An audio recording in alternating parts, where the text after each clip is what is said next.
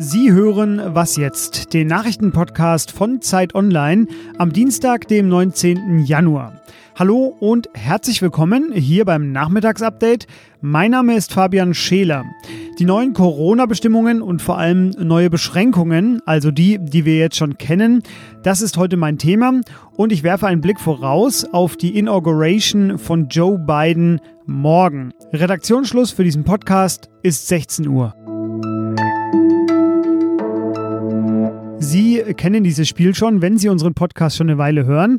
Immer, wenn sich Angela Merkel und die Ministerpräsidentinnen und Ministerpräsidenten treffen oder zusammenschalten, ist alles, was wir hier am Nachmittag im Update schon verkünden können, unter leichtem Vorbehalt. Denn die Treffen, die enden in der Regel, nachdem unsere Sendung hier fertig ist. Aber einzelne Entscheidungen, die sickern im Laufe des Nachmittags schon durch. Und so war es auch heute. Die Beschlussvorlage des Kanzleramts, die habe ich nämlich gesehen, also das, was das Kanzleramt möchte. Und ich kann deshalb sagen, Ziel ist es, den Rückgang der Zahlen deutlich zu beschleunigen. Wir erleben ja gerade leicht rückgängige Neuinfektionszahlen und auch vor allem die Situation unter dem Eindruck der Mutationen neu zu bewerten, die sich aggressiver und schneller ausbreiten.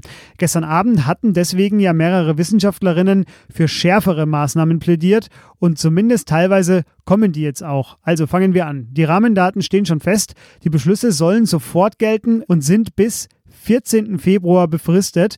Das ist das Erste, was Sie sich merken können, denn bis dahin wird der Lockdown verlängert. 14. Februar, private Treffen bleiben auf eine weitere Person außerhalb des eigenen Haushalts reduziert.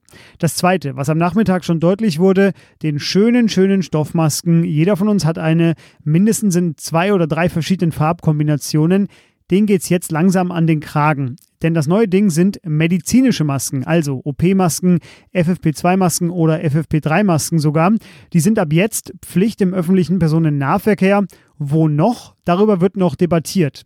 Genauso diskutiert wird noch um die Schulen. Dem Kanzleramt schwebt nämlich in der Beschlussvorlage vor, Schulen bis zum 15. Februar grundsätzlich zu schließen, weil die Virusmutation sich vor allem unter Jüngeren schnell ausbreite.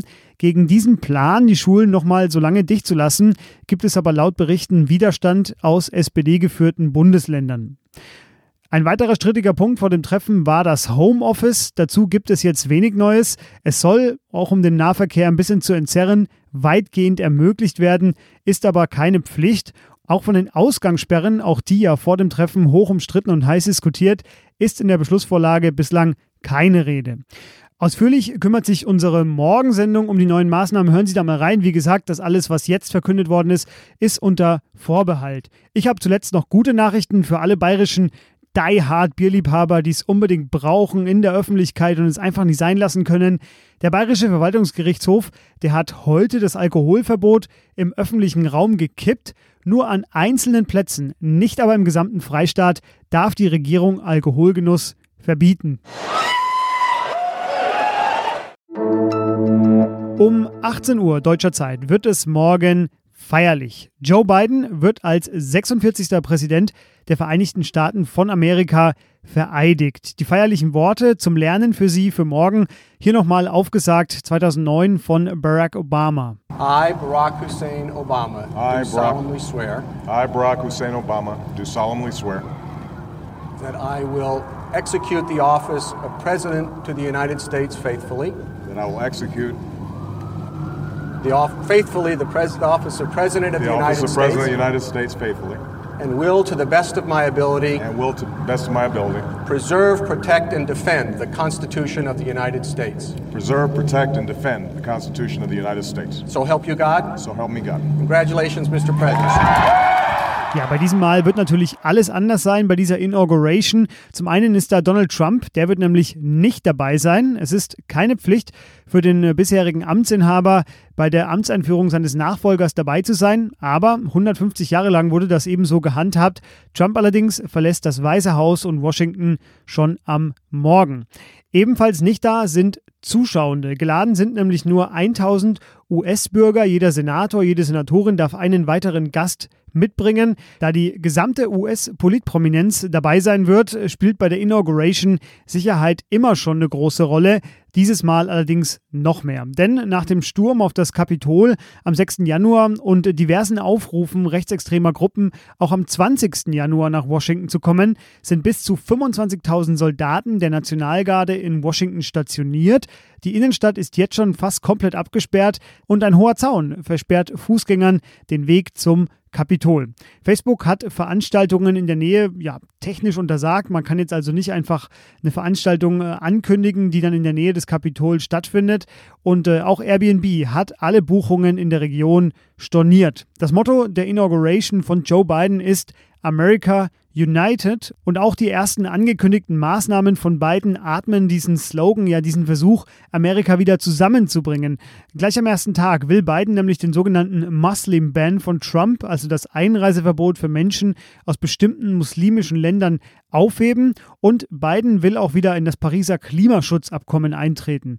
Außerdem will er eine Maskenpflicht für die Bundeseinrichtungen der USA einführen und er hat angekündigt, das Verbot für Zwangsräumungen in der Pandemie zu verlängern. An meinem ersten Arbeitstag, da war ich froh, den Laptop hier richtig an und auszukriegen. Joe Biden, der hat gleich ein bisschen mehr vor. Die gesamte AfD wird offenbar kommende Woche vom Verfassungsschutz unter Beobachtung gestellt.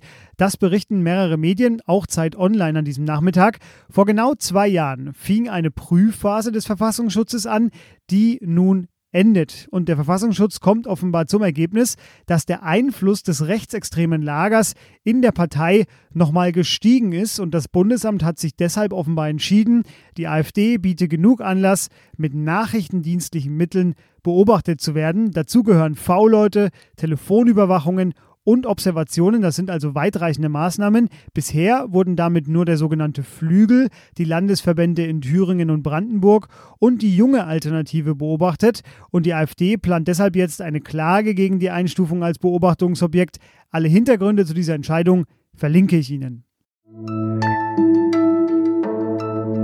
Was noch? Ein kurzer Blick zurück. And we are going to drain the swamp of corruption in Washington, D.C. Ja, vielleicht sind Sie von Trump-O-Tönen schon äh, völlig fertig und können es nicht mehr hören, aber so viele Gelegenheiten werden wir nicht mehr kriegen. Drain the Swamp, eines der größten Versprechen von Donald Trump im Wahlkampf 2016. Er meinte damit, das aus seiner Sicht korrupte Washingtoner Politsystem auszutrocknen.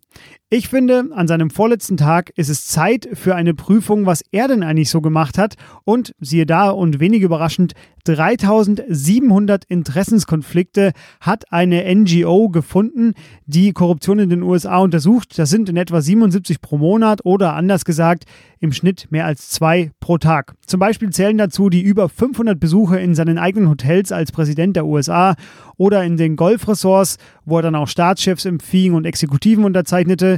Und die Forscher sagten auch, da sind Hunderte, womöglich Tausende Konflikte, die wir gar nicht kennen. Oder wie Trump sagen würde, It's a rigged system.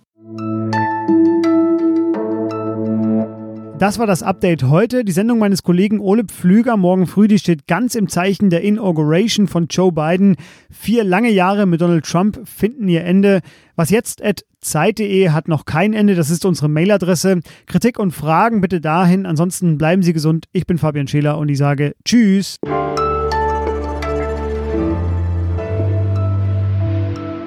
Morgen ist es erstmal vorbei. Deshalb jetzt einmal alle Zen-Atmung.